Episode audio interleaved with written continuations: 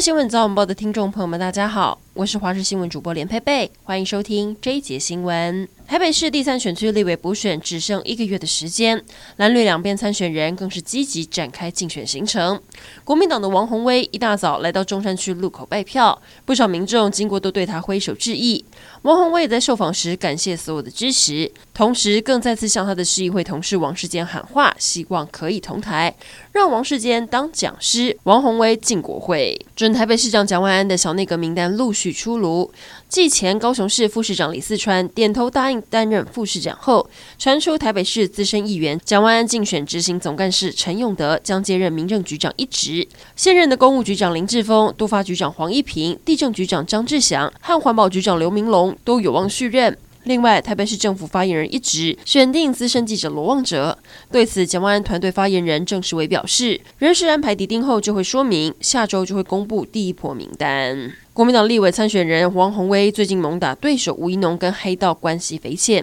日前他接到一通电话，被恐吓，如果一直提黑道，我们可能会开枪哦。警方锁定了一名蔡姓厨师，在高雄将他逮捕归案。嫌犯供称，平常比较关心政治议题，一时情绪失控才会打电话恐吓。台南市八十八枪枪击案过了快一个月还没破案，加上之前台北市万华半年发生了两起枪击案，除了治安亮红灯，更让外界质疑黑枪泛滥的情况是不是越来越严重。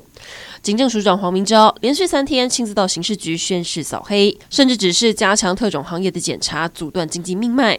基层表示，署长频繁站上第一线，还亲自下指导棋，真的很不寻常。明显看得出来，压力很大。卡达世界杯八强出炉，巴西跟法国队最被看好有机会夺冠。而本届的金靴奖热门得主，以法国姆巴佩目前进五球呼声最高，和法国的吉鲁目前进三球也相当被看好。另外还有世界球星梅西，进球数也是三球，加上这是他最后一届世界杯，不少球迷都希望他可以夺下金靴奖。但明天八强赛才要开踢，一切都还有变数。然而，日本队在卡达世足虽然止步十六强，但球队在小组赛击败两个冠军队伍德国跟西班牙，努力拼搏的精神赢得国际赞赏。昨天晚上六点，教练以及部分的球员已经返回日本，在机场受到超过六百位球迷的英雄式欢迎。彰化渔会每年都会在农历年前网罗全彰化优质水产贩售，其中乌鱼子跟蒲烧鳗一直都是销售排行榜的冠军，但今年因为暖冬，鳗苗的捕捞量减少，成本价格涨，区渔会反而逆向操作，蒲烧鳗降价，而且降超过一成，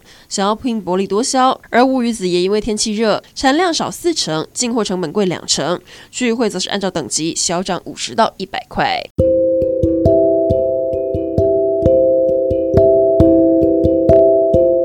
以上整点新闻，感谢您的收听，我们再会。